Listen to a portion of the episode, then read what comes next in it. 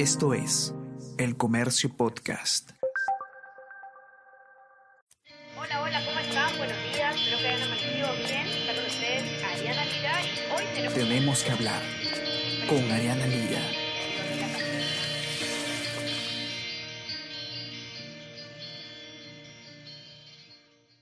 Han votado a favor 109 congresistas, en contra 0, abstenciones 3.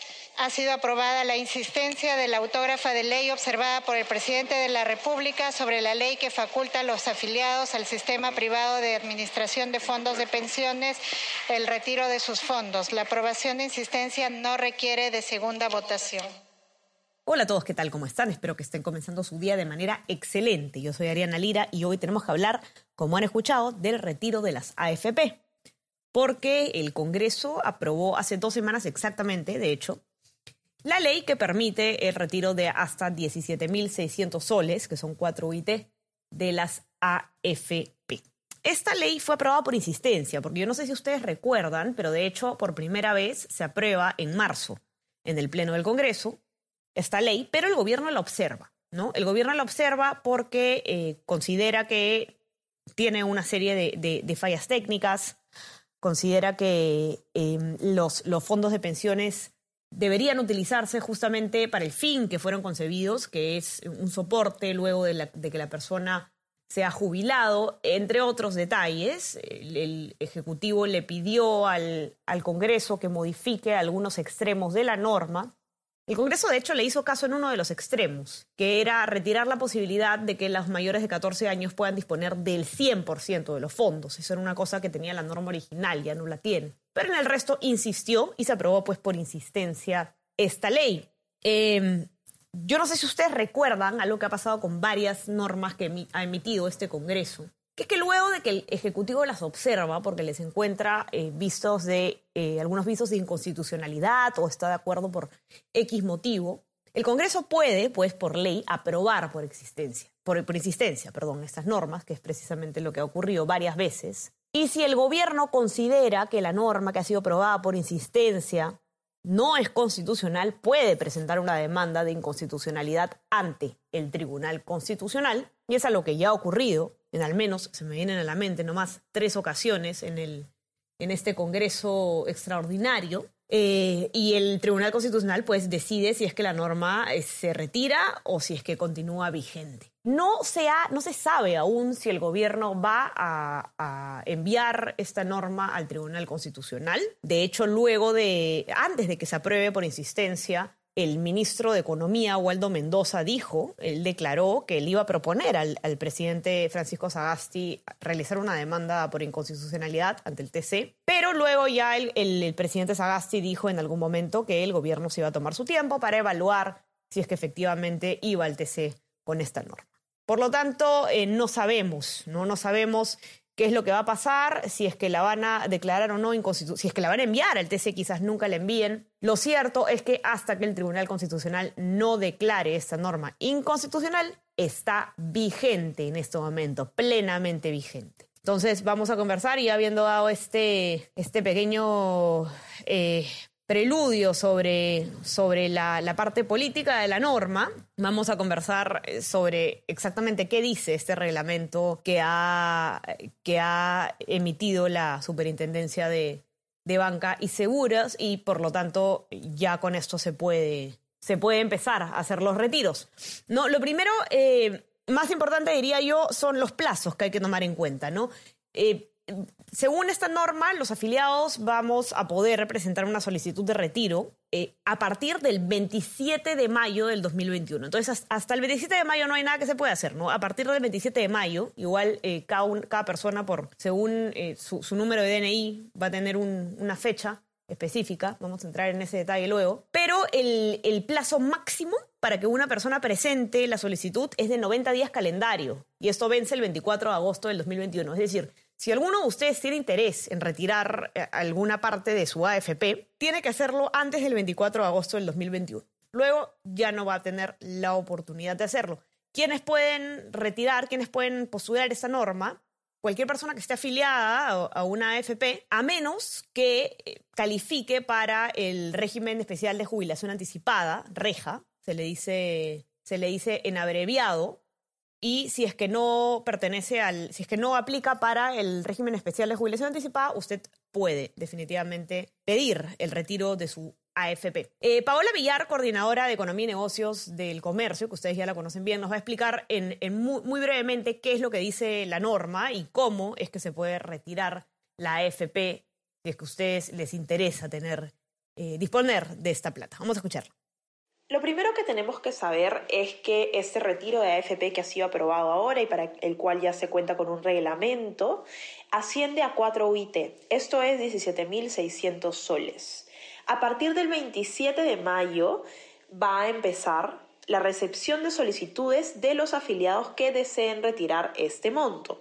Y aquí es clave entender que se va a utilizar el portal que se utilizó también el año pasado para quienes accedieron a los retiros de AFP. Las cuatro AFP de hecho ya han comunicado que el cronograma va a estar del 27 de mayo al 23 de junio en función al último número del DNI en el portal consulta tu retiro afp.pe. Y como ustedes bien saben, aquí las cuatro AFP son AFP Integra, Profuturo AFP, AFP Habitat y Prima AFP.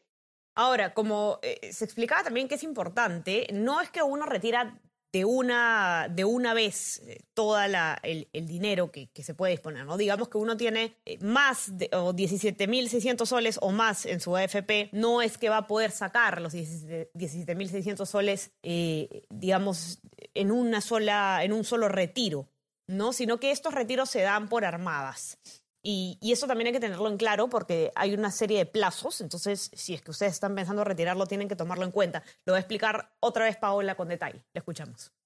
El primer desembolso de los 17.600 que corresponde a una UIT se va a realizar en los 30 días de presentada la solicitud, mientras que los dos desembolsos posteriores van a seguir el mismo plazo, es decir, se van a tener consecutivamente hasta 90 días para poder acceder a la cantidad de 4 UIT. Lo primero que se va a dar es una UIT, que son hasta 30 días calendario después de presentar la solicitud. El segundo monto es una UIT, que es hasta 30 días calendario después del primer desembolso y lo tercero son dos UIT o menos hasta 30 días calendario después del segundo desembolso. Hay que recordar aquí que igual no es necesario acceder al total del monto, pero el tope justamente es 4 UIT. Hace un rato cuando comentábamos el, todo un poco el escenario político que se había dado con, con esta norma, ¿no? el hecho de que eh, la AFP, los fondos de las AFP están pensadas precisamente para que las personas cuenten con un soporte eh, tras su jubilación, luego de retirarse. Eh, genera bastante controversia este tipo de norma que permite el retiro de, los, de los, fondos, ¿no? Entonces, de hecho, el motivo por el que el gobierno podría ir al Tribunal Constitucional para pedir que se declare inconstitucional esta ley es un principio constitucional, que es el de la intangibilidad de los fondos de pensiones, que tiene que ver con que estos fondos no pueden ser tocados de ninguna manera, eh, ya que deben corresponder precisamente a, una pensión de jubilación, ¿no? que solo deben servir para una pensión de jubilación. Ese es el argumento, digamos, constitucional eh, que más hace cojear una ley como esta. Repito, el gobierno no ha mandado la ley al, Tribunal Constitucional, no ha dicho que lo va a hacer tampoco, ha dicho que lo va a evaluar, así que por el momento esta norma está vigente. Pero teniendo en cuenta ese argumento, es importante recordar que en efecto esta eh, pensión está pensada para que podamos nosotros usarla cuando eh, nos retiremos. Y por lo tanto es importante tener en cuenta eh, qué debemos hacer con este dinero. Si bien estamos en un momento, en una situación bastante complicada económicamente, en la que la liquidez es necesaria, eh, urgente en algunos casos, es importante escuchar también algunos consejos sobre qué podemos hacer con ese dinero si es que lo llegamos a retirar, si es que decidimos que ese es, eso es lo que vamos a hacer con nuestro fondo. Paola Villar nos va a explicar, nos va a dar algunos alcances sobre, sobre qué, qué podríamos o qué deberíamos hacer con nuestros fondos si es que decidimos retirarlos. Las recomendaciones aquí que es importante tener en cuenta es no malgastar este dinero si es que realmente una persona necesita acceder a esta plata que está en un fondo de pensiones, que como sabemos los fondos de pensiones son para cuando uno se jubila, son a futuro, pero en este caso se entiende que ante la crisis muchas personas requieran acceder a estos montos. Si usted realmente requiere acceder a este dinero, requiere hacer estos retiros, es importante que lo haga por un motivo económico de fondo, por una, alguna situación que tenga alguna deuda, pero que no malgaste el dinero porque sin duda en este momento es muy importante saber dónde se invierte o dónde se coloca.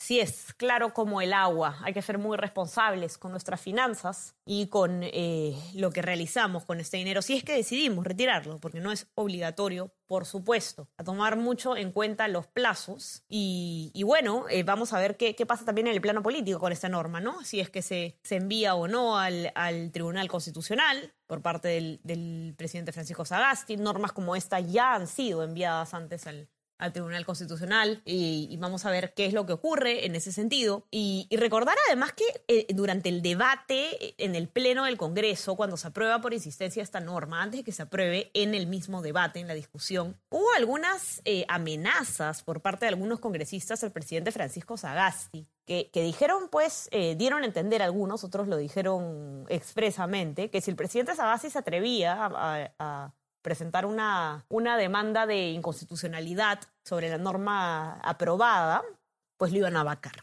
¿no? Algo, pues, eh, bastante bastante eh, poco ortodoxo, bastante fuera de, lo que dictan las normas del juego. De hecho, la, congresista Cecilia García de Podemos Perú fue, fue bastante enfática en ese sentido, ¿no? Y la cito. Ella dijo, decirle al señor Sagasti, si ustedes mandan esta ley al TC, escuche bien claro, este Congreso no dudará ni un minuto en vacarlo. Estas son las reglas del juego. Lamentablemente no, estas no son las reglas del juego. Eh, la congresista Cecilia García, pues, estaría utilizando de una manera eh, un poco extraña la, la posibilidad de, vacar al presidente. No sé con qué causal lo estaría vacando en todo caso. Pero eh, vamos a ver cómo se mueve el, plano político en este sentido. Entonces, a raíz de esta norma, no sabemos si es que el gobierno va a decidir enviarla al Tribunal Constitucional. De todos modos, una demanda de este tipo toma algunos meses en ser resuelta en el TC. Así que de que se van a poder realizar los retiros, sin duda se van a poder realizar. Ya escuchado, ya han escuchado ustedes todo lo que tienen que saber si falta información, si creen que no ha sido lo suficientemente claro o hay algo más que quisieran saber, les aseguro que van a encontrar todo lo que necesiten conocer sobre este tema en nuestra web elcomercio.p. Está detallado en varias notas qué hacer con el tema de las AFP, cómo retirarlas, cuándo corresponde retirarlas, dónde y el tema de los plazos también bastante bien detallado. No olviden entonces revisar toda nuestra cobertura y ya saben que estamos en Spotify y en Apple Podcast para que puedan escuchar no solamente tenemos que hablar, sino también otros podcasts que tenemos para ustedes y no se olviden de suscribirse también a nuestro WhatsApp El Comercio Te Informa para que puedan recibir lo mejor de nuestro contenido a lo largo del día. Dicho eso, entonces les deseo un excelente día y sigan cuidándose mucho. Ya estamos conversando entonces el día lunes. Cuídense, conversamos, chao, chao. Esto fue Tenemos que hablar.